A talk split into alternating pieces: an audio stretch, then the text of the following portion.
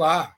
Está começando agora mais um Sub 40, um programa semanal de entrevistas que vai ao ar todo sábado aqui em Ópera Mundi. Como vocês sabem, eu digo aqui toda semana, o propósito desse programa é entrevistar convidadas e convidadas que representam uma nova geração de pensadores e realizadores, homens e mulheres de até 40 anos, às vezes um pouco mais, que são referências no mundo do trabalho, da cultura e do esporte, das leis, da comunicação, da política e da pesquisa científica. A entrevistada de hoje é a antropóloga Luísa Molina, graduada em Ciências Sociais e mestre em Antropologia pela Universidade de Brasília. Luísa Molina é doutoranda em, é doutoranda em, em Antropologia Social na mesma universidade. Ela pesquisa os sentidos da destruição da terra e da vida para o povo mundo curu do Médio Tapajós. Luísa Molina também é pesquisadora associada no projeto Terras Indígenas e Territórios Conceituais, da UNB, e coordenadora adjunta do programa Xingu, do Instituto Socioambiental. Em 2021, coordenou o estudo O Cerco do Ouro, Garimpo Ilegal, Destruição e Lutas em Terras Mundo Curu, e, recentemente, agora em 2023, lançou Terra Rasgada, como avança o garimpo na Amazônia brasileira, publicado pela Aliança em Defesa dos Territórios, uma aliança indígena que trata, é, que se preocupa com a defesa dos territórios da Amazônia. É, queria registrar que esses dois livros estão disponíveis na internet, vocês podem procurar eles nós vamos colocar na descrição do vídeo também aí embaixo, para quem quiser ler. Antes, porém, de chamar a Luísa Molina, eu preciso pedir a sua contribuição financeira para a Ópera Mundi. Há diversas formas de fazê-lo, e a primeira e mais tradicional é a assinatura solidária em nosso site www.operamundi.com.br/apoio. Outra forma é se tornar membro pagante de nosso canal no YouTube. Agora mesmo é só clicar em Seja Membro. Se você estiver assistindo esse vídeo ao vivo durante a transmissão no sábado, pode fazer um super chat ou um super sticker. E se estiver vendo depois, um valeu demais. Finalmente, você sempre pode mandar um pix para a Opera Mundi usando a chave apoie@operamundi.com.br. Nossa razão social é a última instância editorial limitada. Além dessas formas de colaboração, você sempre pode dar um like, clicar no sininho, compartilhar nossos programas nos grupos de WhatsApp e Telegram. Tudo o que você fizer para aumentar a nossa audiência será muito bem-vindo e fortalecerá este canal e este jornalismo. Lembrando que ainda durante este mês novos e antigos assinantes de Opera Mundi, membros ativos do canal de Opera Mundi no YouTube, têm acesso exclusivo a seis episódios de um curso sobre a história do PT, ministrado pelo historiador e professor da Universidade Federal do ABC, Walter Pomar. Se você ainda não é assinante ou membro do canal, faça isso agora e ganhe este presente exclusivo. Luísa, seja muito bem-vinda aqui ao Sub 40. É um prazer, Haroldo. Obrigada pelo convite. Luiz, a gente sempre começa o nosso programa perguntando: você é mesmo sub-40? Quando e onde você nasceu? Sim, eu tenho 34 anos. Eu nasci em Brasília em 15 de novembro de 1988. Então, vou fazer 35 nesse ano, junto com a Constituição.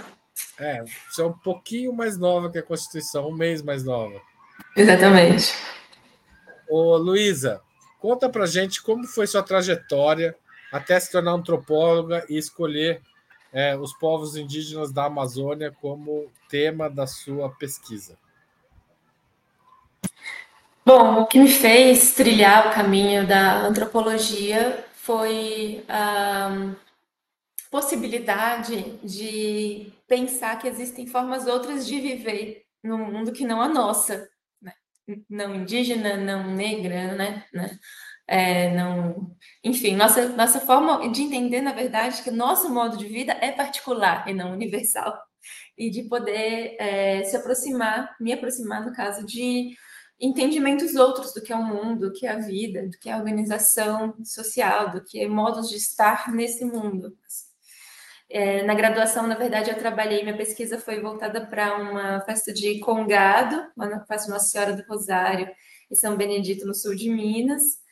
É, e aí passei um tempo fora do, da universidade, depois que eu me formei, fui trabalhar é, com estudos de perdas e danos com comunidades ribeirinhas no, no oeste do Pará, é, fazer outras coisas, vários frilas, enfim, juventude ainda assim tentando se localizar, né, de que, que, quem eu sou, o que, que eu quero fazer na minha vida, qual caminho seguir.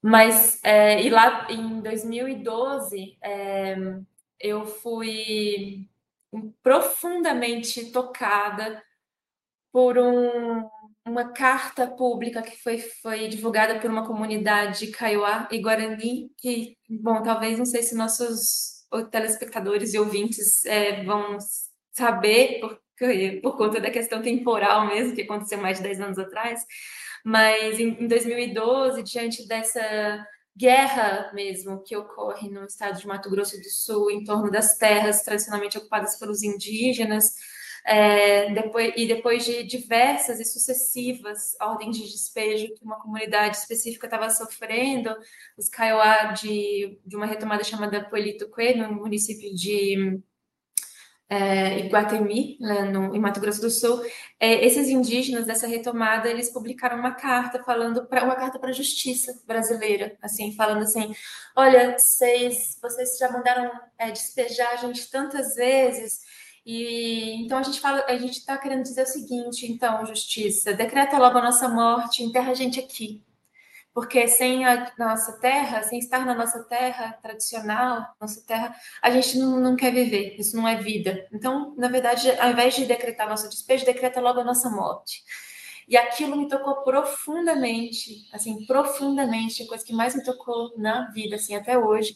Eu estava, inclusive, num processo de adoecimento, num processo de pânico muito severo, e aquilo parece que me trouxe de volta à vida, assim. E foi quando eu entendi que é, existia ali, é, apresentado naquela carta, naquela experiência dos indígenas, uma conexão tão profunda com a terra, né, um sentido tão outro de conexão com a terra, com o território, é, que, que, conjugava né, a, o sentido da existência mesmo com a luta, que aquilo me despertou para as lutas indígenas é, pelo, pela garantia do direito à terra. E aí foi a partir dali que eu comecei a me envolver com essa temática em 2012, meados de 2012. Foi literalmente uma coisa que me trouxe de volta à vida, assim. E em 2013, já acompanhando, né, acompanhando de perto algumas dessas lutas, é, eu acompanhei a ocupação do canteiro de obras de Belo Monte é, um, pelo povo Munduruku, do sudeste do Pará, que da bacia do rio Tapajós, em aliança com povos indígenas diversos da bacia do rio Xingu. É, e naquela ocasião também eles divulgaram diversas cartas mostrando o sentido da destruição para eles que era que, que, essas barragens nos rios amazônicos representam, né? Naquela época o governo é, queria fazer um complexo hidrelétrico na bacia do Tapajós de 43 usinas e os Munduruku que, que seriam diretamente, profundamente e irreversivelmente é, afetados por esse projeto de hidrelétrica, é, estavam aprendendo né, com, os, com os parentes da bacia do Xingu, é, as, a, observando né, na experiência dos, dos, parentes da bacia do Xingu, esses, o que, que acontece, né, o fim do mundo, a hecatombe e o genocídio que é promovido por para a construção de uma barragem, como por exemplo foi Belo Monte, continua sendo, né, Belo Monte.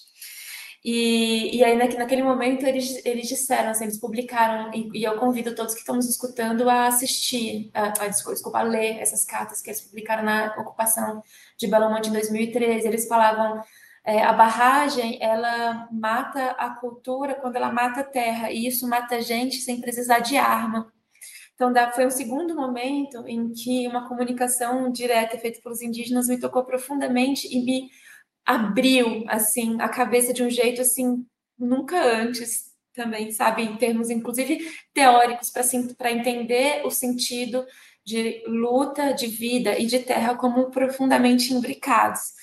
E aí, nesse momento que eu resolvo é, voltar para a academia, né, para a universidade, fazer um mestrado para entender justamente essa conexão profunda entre terra, luta e vida nas experiências é, indígenas é, em geral e na experiência dos Munduruku em particular. E esse é, inclusive, a primeira parte do título da minha dissertação de mestrado, que é voltada para autodemarcações de terra. E, e aí, a partir desse momento, eu percebi que existia alguma coisa muito profunda e complexa sendo afirmada pelos indígenas quando eles falam da destruição da terra promovida, por exemplo, por uma barragem, que não ainda não tinha encontrado é, lugar de descrição em um, um dos, nos conceitos que a gente nas ciências sociais utiliza para falar de impactos, né? E aí foi quando eu resolvi começar a estudar o tema do genocídio, e aí fui fazendo pesquisa de campo junto aos Munduruku na bacia do Tapajós, para tentar entender o sentido da destruição da terra, para uma descrição etnográfica mais, mais sensível do, do, que é, é, do que são esses impactos e descrevê-los como genocídio. E aí nisso eu cheguei na, na temática do garimpo, que eu cheguei em campo para tentar é, entender é, o que que, que, que para eles era mais importante quando se falava de, da destruição da terra, e eles foram me falando das invasões das terras. E grande parte das invasões das terras, nesse contexto, que é a maior bacia, é, a maior província mineral do mundo em extensão, é, que é a bacia do Tapajós, né, a região aurífera do Tapajós, é uma das grandes frentes de invasão, é o garimpo. E o garimpo está devastando não só as, as te a terra propriamente dita, o solo, mas também as comunidades, a organização interna das comunidades. E aí eu fiquei, e é isso com a vinda do governo Bolsonaro é, que tem, né, nessa questão da exploração mineral. O seu, o seu microfone está fechado, Haroldo. Sempre acontece isso, né? Alguém sempre faz isso. Geralmente sou eu. Ô, Luísa, desculpa te interromper. Imagina. Antes da gente chegar no governo Bolsonaro para falar de mineração e da destruição causada pela mineração, eu queria que você falasse um pouquinho mais de você, mas um pouco para trás. Antes tá. de fazer ciências sociais, como é sua família? É, a questão indígena já fazia parte do universo de vocês ou não? Alguma militância? E, e, é, e se você tem irmãos, se eles estão ligados em assuntos como você, enfim, como é a sua família, é, a, a, sua ligação com, a, com, as outras pessoas da sua família? Tá bom.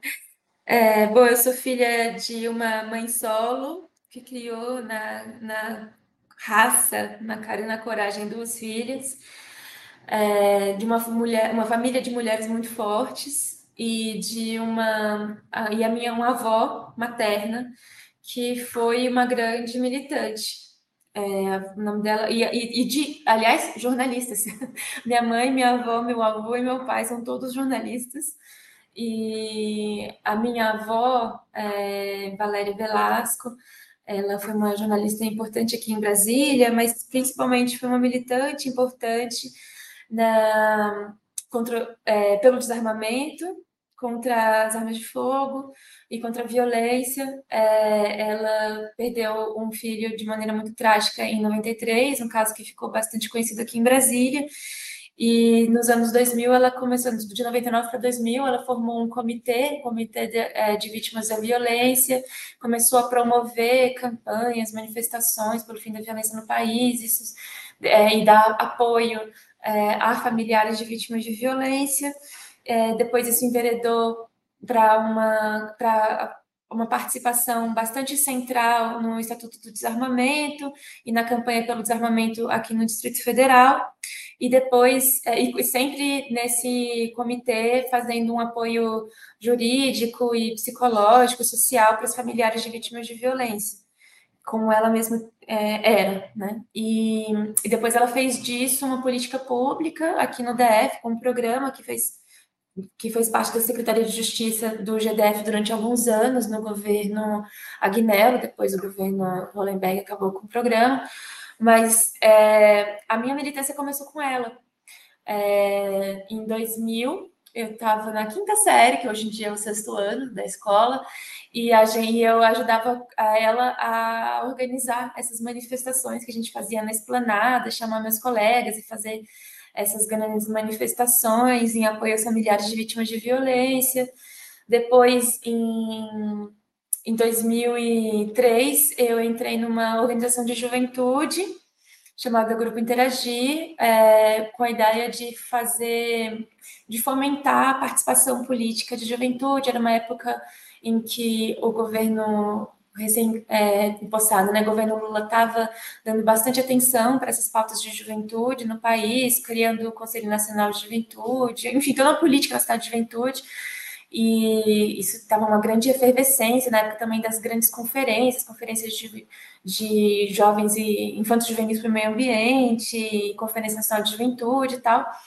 E aí eu, eu nessa ONG, que eu fiquei dos 14 aos 19 anos, a gente fazia uma, um monitoramento, um acompanhamento dessa política de juventude, implantação de políticas públicas e programas para a juventude no país, em várias áreas, é, da implementação da política nacional de juventude, é, e fazíamos também é, eventos e outros espaços, promovíamos outros espaços de formação Ou seja, política. você vem de uma família de atuação política explícita, assim.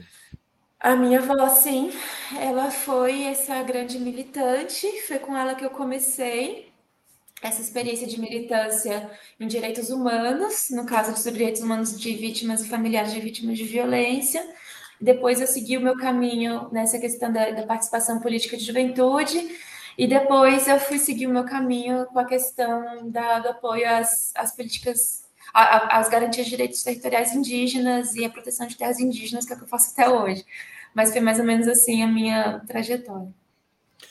Ô, ô Luísa, eu queria falar um pouco sobre o garimpo agora. O garimpo em terras indígenas e fora de terras indígenas, em reservas é, florestais no Brasil, é uma atividade ilegal mas ela nunca é devidamente reprimida.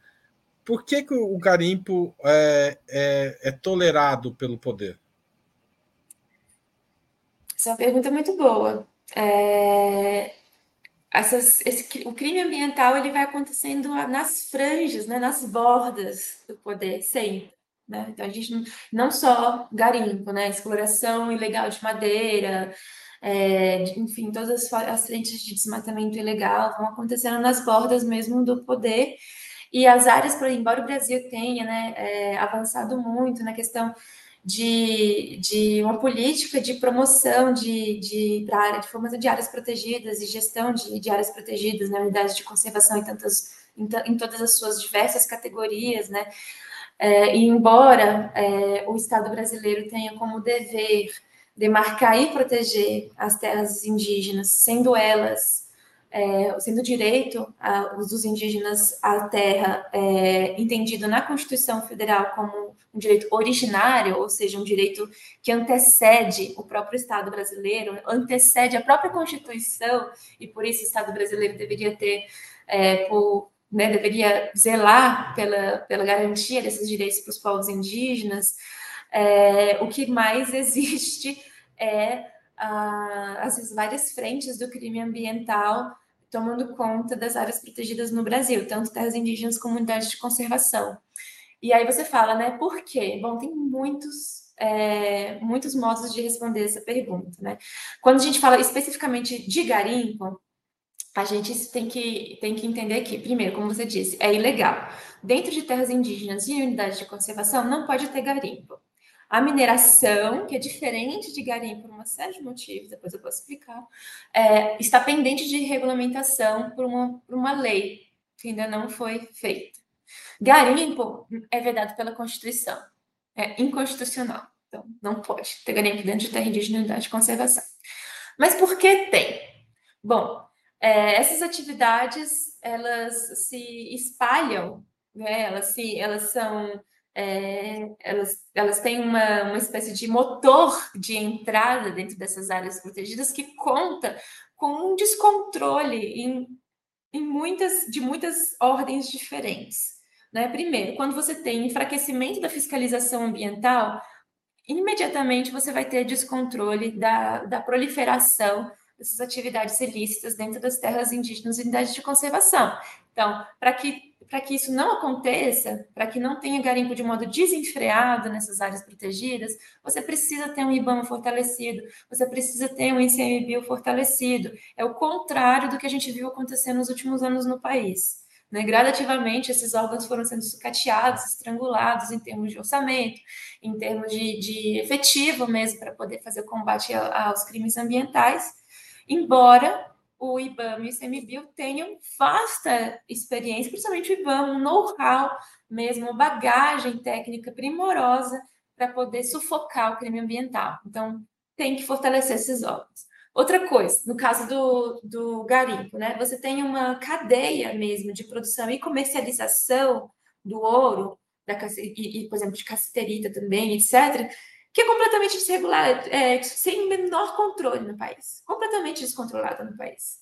Então, isso vai desde a da produção feita ali localmente pelos garimpeiros ilegais, que têm um acesso às terras facilitado porque elas estão desprotegidas, ou porque eles aliciam indígenas para essa atividade legal, e várias outras coisas, até as, as distribuidoras de títulos e valores monetários, que são as, as únicas instituições que podem comprar ouro de garimpo, sem o menor controle, não tem nem nota fiscal eletrônica ainda é, instituída como obrigatória, assim, não tem controle de quem está vendendo, não tem controle de quem está comprando, tudo depende, tipo, está tudo assegurado pela boa fé do comprador do, do ouro nas, nessas nesses postos de compra de ouro, dessas instituições, quando elas são compradas por quem deveria comprar mesmo.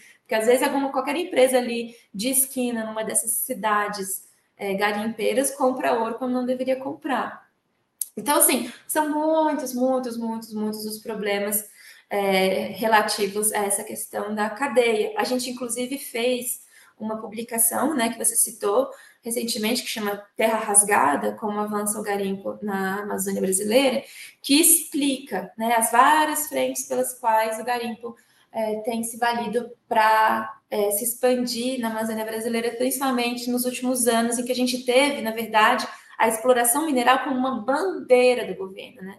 Uma bandeira do governo Bolsonaro foi justamente a, a abertura dessas terras para exploração predatória. Ô, ô Luísa, é, é, eu, eu quero chegar lá no governo Bolsonaro, mas eu queria ainda pensar um pouco mais estruturalmente a questão. É, o, o, a mineração e o garimpo, queria que você diferenciasse sucintamente uma da outra, que eu acho que é importante para as pessoas, mas é, elas geram miséria. Elas geram miséria para quem? Para os indígenas e para os garimpeiros ou só para os indígenas? Primeiro, né, essa diferenciação ela é, é menos simples do que ela parece, porque ela é um pouco mais técnica.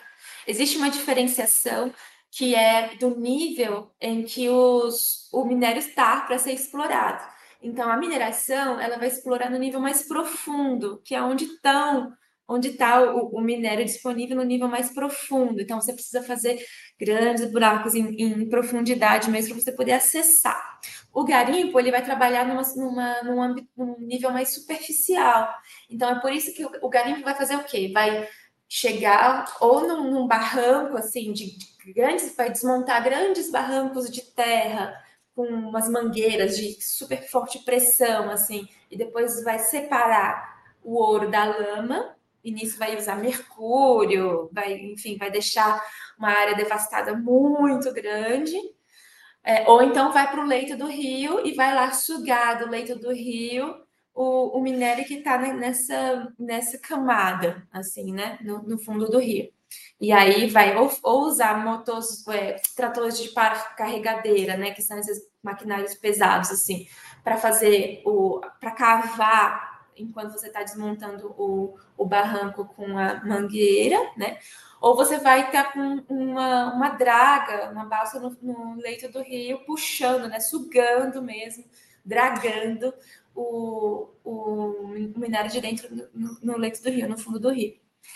Esse, essa é uma diferença, né? Assim, outra coisa é a, a mineração, ela, ela explora, né? ela, ela pega o minério, ela, ela beneficia, faz beneficiamento e ela, e ela vende. Ela faz, ela, na, na mineração, ela cuida dessas várias, várias etapas, né? Da produção e da comercialização.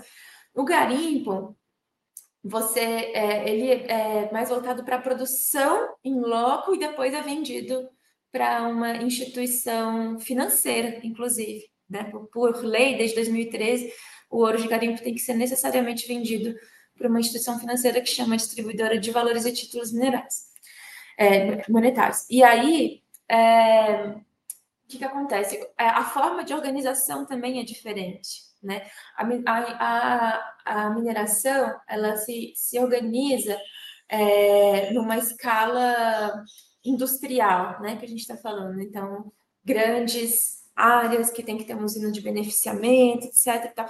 O garimpo ele tem um modo de, de organização que é, é, pode, pode ser mais maleável, no sentido de ser de, de ter núcleos que tem um gerente que que está ali explorando um barranco, depois vai para o outro, vai para o outro, vai para o outro, consegue se espraiar assim. Isso não quer dizer que seja pequeno e não quer dizer que seja artesanal. Longe disso, já foi, já passou essa, história de garimpo artesanal e de pequena escala. Né? A gente tem o que a gente tem hoje é uma coisa um pouco descentralizada em comparação à coisa instituída da mineração industrial, mas tem uma organização criminosa por trás, né, de, de financiadores da atividade, de que tem uma coisa estratificada em que você tem os donos dos garimpos, você tem os gerentes dos garimpos, você tem os operadores de máquina, você tem muitos agentes diferentes, mas que tem uma, uma estrutura um pouco mais é, descentralizada, em certo sentido, do que a mineração. Isso para falar assim, muito grosso, muito, muito grosso modo. E aí você fez uma pergunta que é importante, né? O garimpo produz é, riqueza ou pobreza e para quem? É, a gente tem, existe um imaginário, né, de que o garimpo vai pro, produzir, promover riqueza para quem está garimpando. Isso é uma mentira há muito tempo há muito tempo. Por quê? Você, com essa, como eu disse, tem uma organização estratificada. Então, você tem o dono do garimpo, que tem lá, que compra os maquinários, que vai manter aquele negócio, você tem os gerentes, você tem os trabalhadores, você tem o chão, o chão de fábrica ali. É, ganha uma porcentagem muito pequena se comparado ao que os grandes os donos do garimpo estão ganhando. Isso você vê em relatos das pessoas que você vê na, tanto na literatura técnica assim, especializada sobre o assunto, como em relatos até de, que, que, se vê na imprensa mesmo, pessoas que falam assim, ah, tudo, trabalhadores mesmo, chão de fábrica mesmo do garimpo, falam assim, ah, tudo que eu ganhei com garimpo, eu gasto no garimpo. Sabe assim, por exemplo, ah, a pessoa. É porque assim, não é aquilo que você vai bater cartão, você sai da sua casa, vai garimpar lá das 8 da manhã, fica até as 6 da tarde e volta. Não, você vai para uma área remota, e você fica lá durante meses, não o dono do garimpo. O dono do garimpo fica lá no ar-condicionado, na cidade, que às vezes não está nem no mesmo estado em que está acontecendo o garimpo. Falando do trabalhador mesmo. Ele vai lá, fica meses, e muitas vezes o que ele ganha ali, ele gasta ali. Por quê? Às vezes ele tem que fazer um esquema próximo do aviamento, que ele tem que pegar o material de trabalho dele, ou de acampamento, de coisas assim, ele faz dívidas de antemão e vai pagar com parte do ouro que ele consegue na exploração. Ou gasta tudo com bebida, no cabaré, etc. Porque nesses garimpos são formadas grandes vilas dentro das terras indígenas. Então tem bar, tem cabaré, tem, tem um monte de coisa, jogo, tem um monte de coisa ali dentro. E às vezes as pessoas gastam tudo ali. É, às vezes as pessoas nunca voltam para suas famílias. Eu fiquei um tempo é, meio infiltrada em alguns grupos de garimpeiros para poder é, ver um pouco, monitorar né, esses grupos, e o que mais tinha, por exemplo, era pessoas pedindo notícias de familiares desaparecidos. Então, muita gente vai para dentro do garimpo e nunca volta. Assim, muita gente vai e, e se gasta tudo lá e se endivida. É, o que mais acontece também é de ter trabalho análogo à escravidão também em garimpos. Né? Em 2018, inclusive, a gente teve uma, um resgate de trabalhadores, o maior na, da, da, categoria, assim, é, antes do governo Bolsonaro, teve, foi o maior, foi em 2018, que foi o maior do tipo de, de de trabalho. E aí, eu acho que pra, talvez para mostrar o, o livro seja bom a gente baixar e mostrar num outro, num outro programa. Mas, enfim, é isso para explicar, né? Que para os trabalhadores, é, o garimpo significa promessas vazias, endividamento, é, exploração da força de trabalho, é, perda de laços com suas famílias, é, situações de extrema vulnerabilidade sanitária é, também, porque as pessoas ficam suscetíveis a todo tipo de acidente de trabalho e de, e de contaminação, por exemplo, mercúrio, que é quando ele é usado para poder separar o, o ouro do, da lama, é, a, a, doenças, por exemplo, o, é, como malária, sempre onde tem garimpo tem malária, porque o tipo de bacia que eles têm que usar para poder separar o ouro viram grandes criadouros de, de mosquito da malária, dengue, leishmaniose, onde tem garimpo tem essas coisas, doenças, infecções é, é, sexuais, sexualmente E essa miséria que você está descrevendo lá do garimpeiro, como é a miséria gerada pela mineração, pelo garimpo de ouro nas, nas, nas comunidades indígenas e acrescento é, quais são as comunidades mais atingidas hoje pelo garimpo ilegal? É, então, quando a gente está falando de os, os ônus, né, a, quem, quem, quem é que paga, né, quem é que fica com os ônus do garimpo, além dos trabalhadores? As comunidades locais. Porque que acontece? Você faz uma, você, eles exploram grandes extensões de terra, como é usado maquinário pesado, cada vez mais o, o potencial de destruição fica maior. Então, se explorar as grandes extensões, essa quando se, se, tem né, um desmatamento nessa extensão e com esse maquinário pesado atuando, isso afugenta a caça, e isso faz com que se proliferem as doenças também para dentro das comunidades. E aí, por exemplo, uma, uma família que está acometida de malária é, não consegue é, produzir roçado, porque você está doente, né? Então você não consegue sustentar a sua família, você fica com fome. Ah, você não consegue caçar, tanto porque a caça não está mais disponível, porque está fugindo por conta da invasão e por conta do barulho, e como porque também você está doente e não consegue caçar. Ah, os, os rios e igarapés ficam completamente assoreados, né? Ficam intransitáveis. A gente é, mostrou nessa publicação do Cerco do Ouro, lá no Munduruku, fotos que desde a capa já dá para ver, fotos de terra arrasada, assim, que é deixada pelo garimpo. Então, os, os rios ficam intransitáveis e ficam mortos, você não tem mais é, peixe ali. E o peixe que tem, que está migrando inclusive para outros rios, tal, ele está completamente cheio de mercúrio, ainda mais os peixes que comem outros peixes, né? Que vai acumulando a quantidade de mercúrio. Então, as pessoas que estão se alimentando, elas não sabem o quanto de mercúrio que elas estão ingerindo e quanto que elas estão dando para os próprios filhos, assim. Então, é, essa, você, você, garimpo é promotor de fome e de miséria mesmo dentro dos territórios, enquanto e as terras indígenas, por definição, são, são lugares de promoção de fartura, né, de boa vida. É, é o entendimento, inclusive, que está na Constituição Federal em relação às terras indígenas é isso, é a promoção de, de, de vida autodeterminada, de sobrevivência física e cultural para esses povos. O garimpo desfaz isso, o garimpo faz o inverso disso, assim porque toma e, e, existe e é feito um cerco dentro das comunidades também, porque os garimpeiros que, que eles fazem? Eles aliciam, principalmente jovens, principalmente homens jovens, dentro das comunidades, oferecendo, é, às vezes, é, gramas de ouro ou bens materiais, tipo motor de polpa, ou às vezes até só é, cestas básicas, para garantir acesso a determinadas áreas da, da terra indígena para poder explorar. E nisso, o que, que eles fazem? Eles envolvem essas pessoas indígenas é, que, claro, são sempre uma minoria, mas envolve essas pessoas indígenas na atividade legal e faz com que elas se voltem contra os próprios parentes. Então, as pessoas, as, as lideranças, por exemplo, que estão é, à frente né, da resistência contra esse tipo de atividade, é, eles, eles ficam ameaçados de morte, eles não podem mais transitar livremente pelo território, eles não podem mais transitar livremente pelas sedes dos municípios onde ficam as terras indígenas, eles vivem sob um cerco mesmo, é um esquema de guerra, as informações elas vazam por todos os lados, então, é, além de ser um promotor de fome e de destruição, é um promotor de insegurança, né? insegurança física, insegurança nos, nos, dos laços de parentesco, insegura, é, é, um, é um esquema de guerra mesmo. E, e, quais são os grupos indígenas mais afetados? Acho que você acabou no. Ah, sim. É, hoje, os povos indígenas mais afetados pelo avanço do garimpo em, na, nos territórios indígenas do Brasil são os Caiapó, os Yanomami e os Munduruku.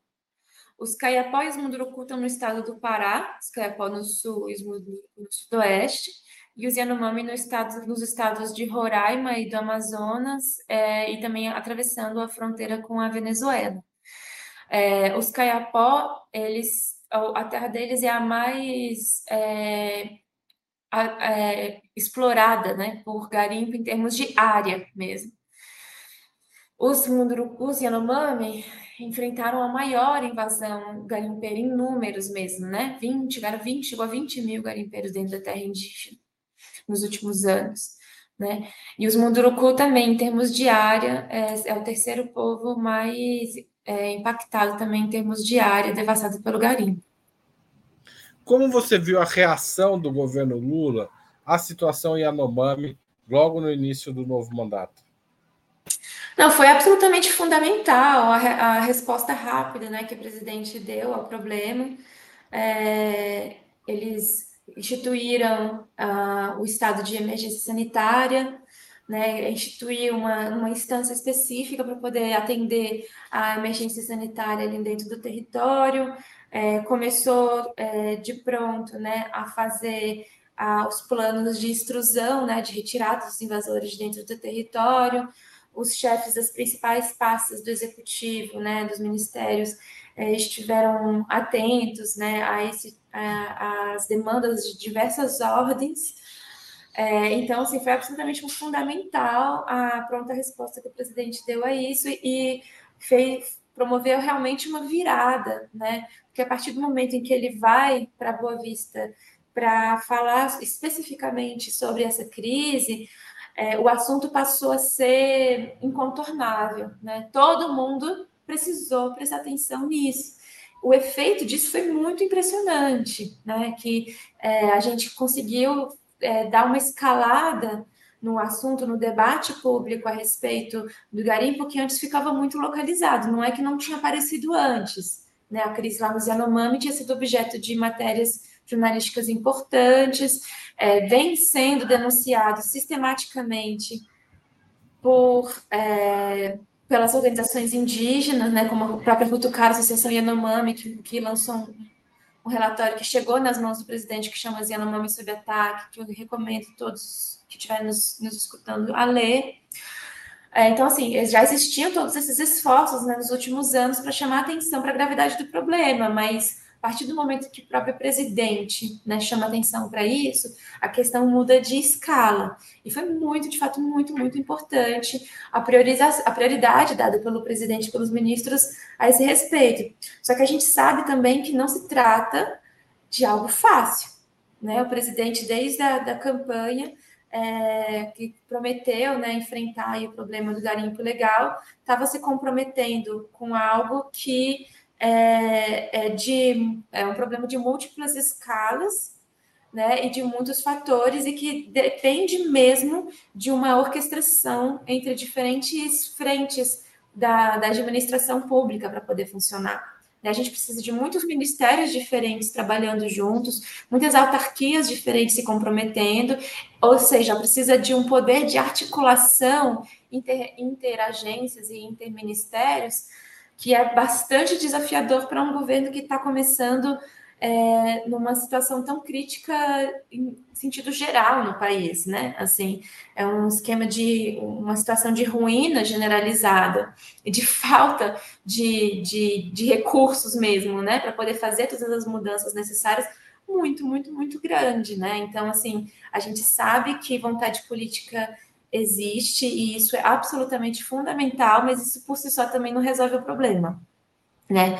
Então, assim, eu, eu saúdo mesmo e, e fico muito particularmente grata pela, pelos esforços que o governo tem promovido a esse respeito, mas também entendo que, que é preciso ainda avançar, principalmente nessa questão de articulação entre diferentes áreas, né, para poder de fato resolver a crise, porque embora é, tenha avançado um tanto, assim, a gente ainda está longe de resolver.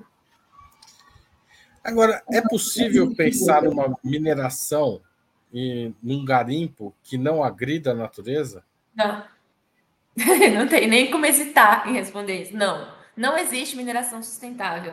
Não existe garimpo sustentável, não. Sim. E como lidar com as pressões, digamos, do desenvolvimento que, que, que existem, então, aí, é, diante dessa situação? É possível, por exemplo, proibir a mineração de ouro, por exemplo, seria desejável acabar com a mineração de ouro em, em praticamente todo o território nacional? É possível pensar saídas assim radicais para evitar crises, não só com os povos indígenas, mas também com a questão ambiental? É, seria, seria fantasioso a gente falar de uma, de uma proibição total e restrita sem é, estudar é, alternativas, porque a gente sabe que o ouro está sendo usado, inclusive nos nossos smartphones, tablets, computadores, etc. Mas a gente precisa começar a, assim, a gente precisa começar a conversa e começar a conversa por fazer cumprir a lei, que é não explorar terras indígenas e unidades de conservação. Isso a gente está falando, terras indígenas, a gente está falando de menos de 13% do território nacional. É muito pouco. Então, assim, a gente precisa, a gente, o que a gente precisa falar é colocar o pé no chão e falar assim: aqui não. A gente precisa, a gente não tem menor necessidade de abrir essas áreas protegidas para exploração mineral, não tem. Então, é, isso, a gente tem que ter um discernimento né? Para começo de conversa, não é tudo ou nada, não é ah, ou você abre todas as terras indígenas para mineração, ou você não vai minerar nada. Não é isso. Porque esse tipo de formulação tá, tá mal feita, tá errada, né? Assim, e é, o e é uma... tem que fazer essas provocações às vezes. Não, certamente, porque isso é feito por muitos, né? Assim, mas a gente precisa calibrar as nossas perguntas. A gente precisa calibrar as perguntas, porque a gente precisa calibrar um debate público. Então, antes de tudo, a gente está falando de proteger terras indígenas e unidades de conservação, que significa proteger a biodiversidade, que significa é, ser responsável em relação à emergência climática que a gente já está enfrentando, e que significa fazer valer a lei, implementar a lei. Então, isso não, tá em, isso não pode estar em discussão. E a alternativa a isso não, não pode ser, ah, então não vai ter mais mineração no país porque senão a gente vai alimentar justamente um discurso de que ah, os indígenas são contrários ao progresso, ah, contrários ao desenvolvimento, ah, por conta das terras indígenas ninguém mais vai ter smartphone, sabe? Esse tipo de coisa é que, que cria antagonismos fantasiosos e muito, muito pouco.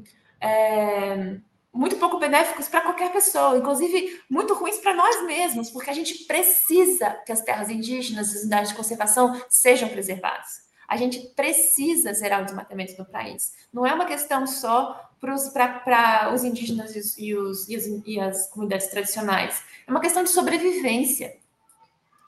Ô Luiz, eu vou. Oh, eu, você tentou falar duas vezes do Bolsonaro e deu uma segurada, mas agora eu vou te soltar o que, o que aconteceu com o país é, no ponto de vista da preservação do, do, do território indígena e, a, e, qual o papel da mineração que o, o, governo Bolsonaro usa a mineração como uma forma também de é, usou, né? Felizmente acabou é, é usar a mineração para é, digamos, é, quebrar a defesa das terras indígenas, certo?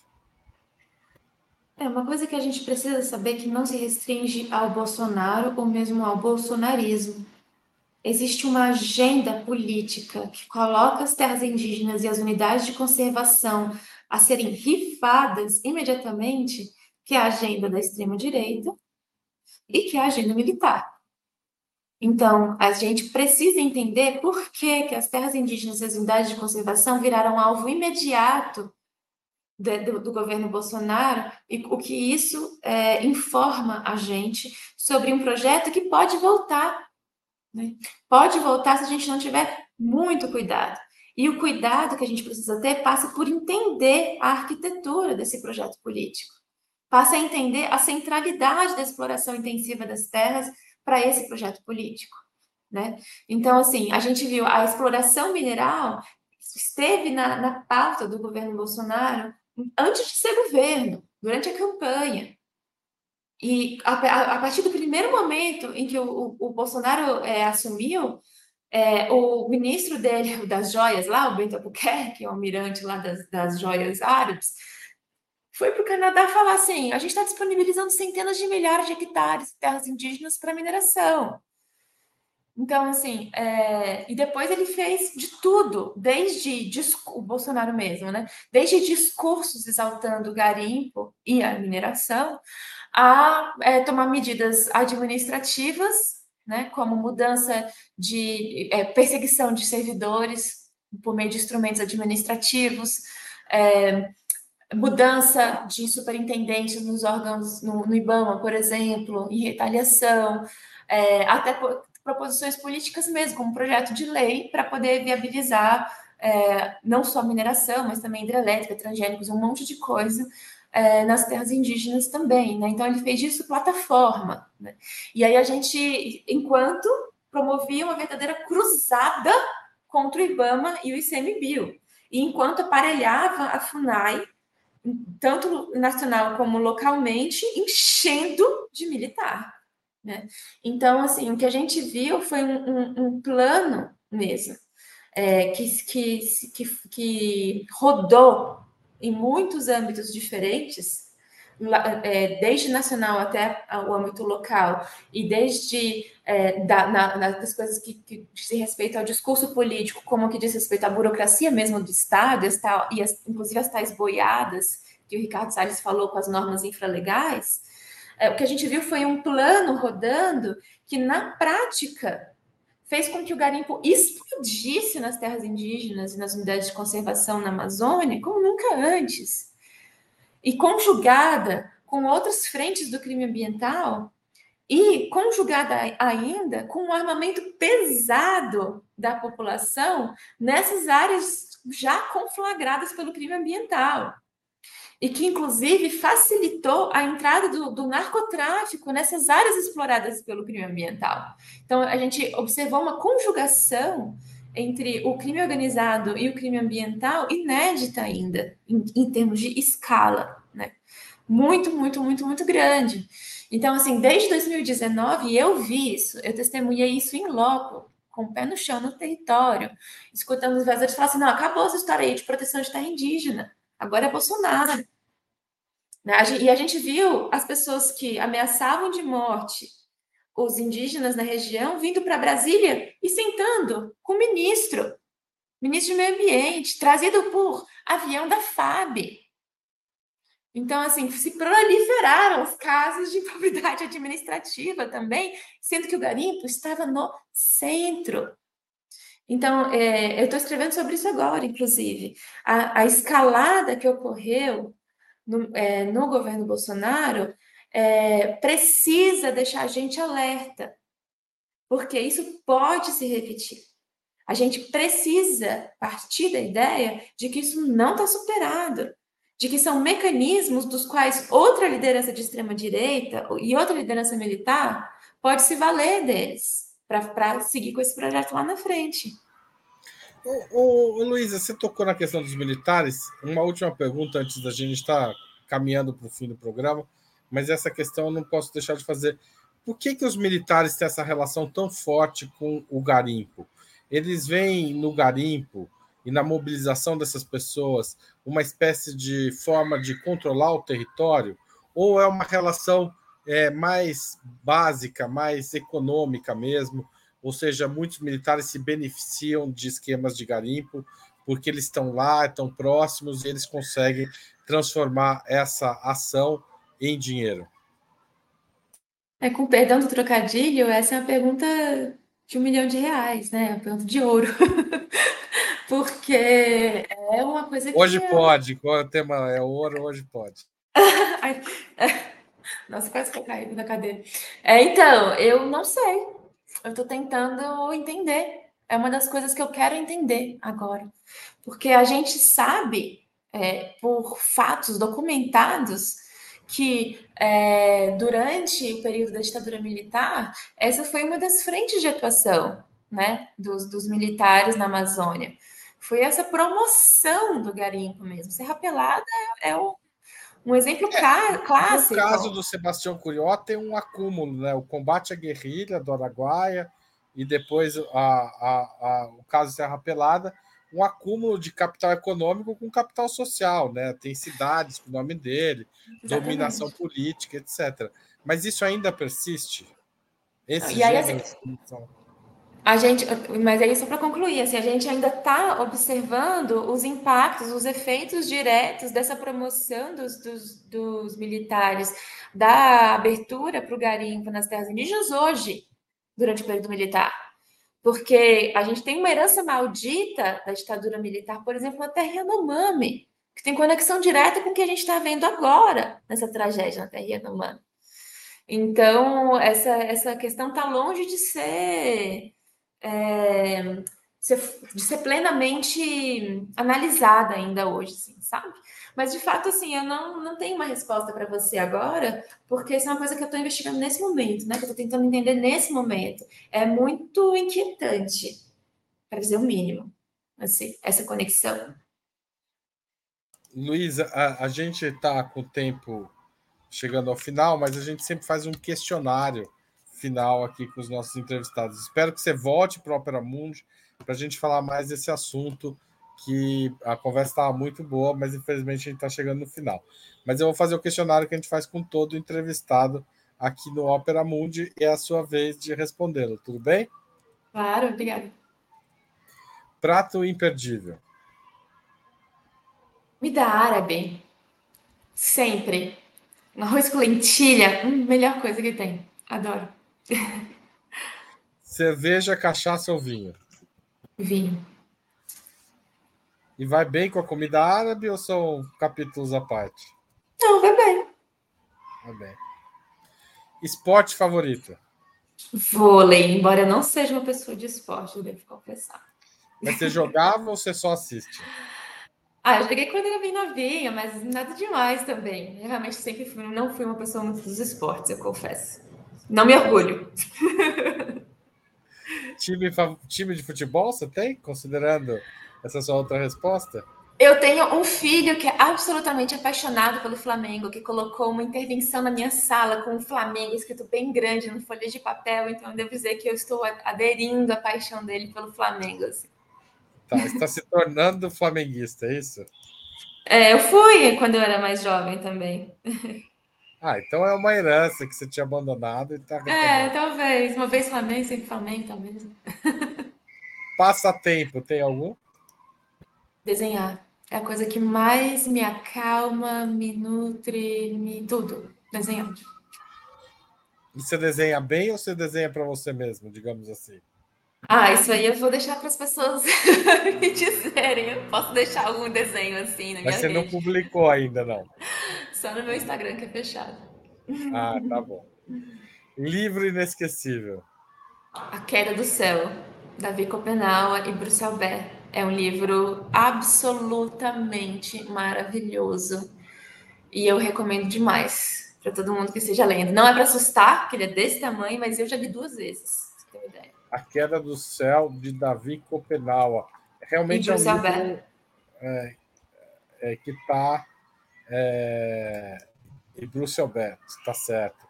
É, publicado, deixa eu pegar aqui a editora para as pessoas que quiserem procurar. Companhia das Letras. Companhia das Letras, tá certo.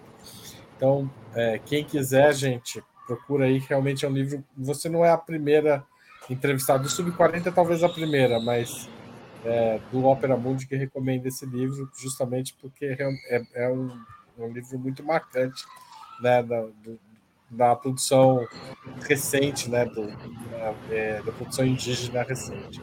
Não só é, indígena, eu acho que é tipo, a maior obra do pensamento publicada nos últimos anos 10, tá 20, certo. 30 anos. Mais um motivo aí para você que não leu, leia. É, música preferida? Fogueira Doce, Mateus Aleluia. É absolutamente, absolutamente maravilhosa, me acalma em absolutamente qualquer situação. Filme marcante.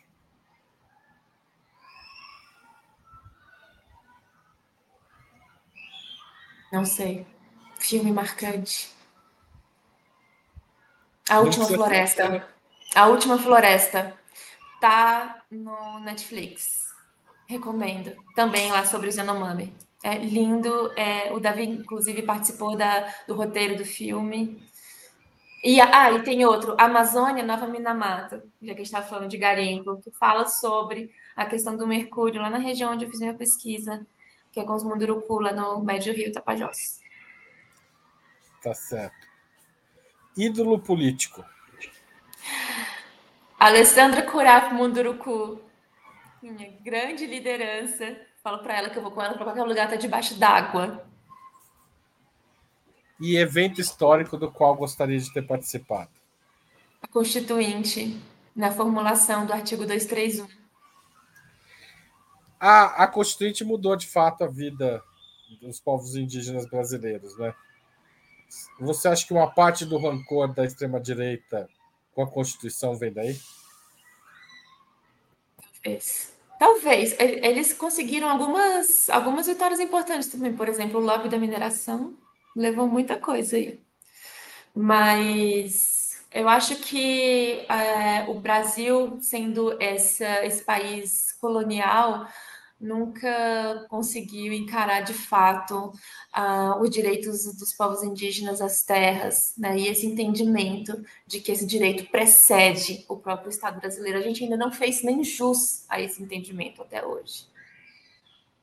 Tá certo, eu nem vou falar de marco temporal com você, porque vai ficar para outro tema, mas quando eu tiver o julgamento, talvez eu te chame para a gente conversar. Vai ser um tá prazer. Certo?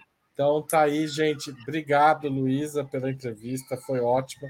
Obrigado pelo seu tempo. Agradeço a todo mundo que assistiu, que compartilhou, contribuiu e que segue aqui o Opera Mundi Sub 40 todo sábado às 11 horas. Obrigado, valeu e até mais. Tchau, tchau. Eu que agradeço. Obrigada. Tchau.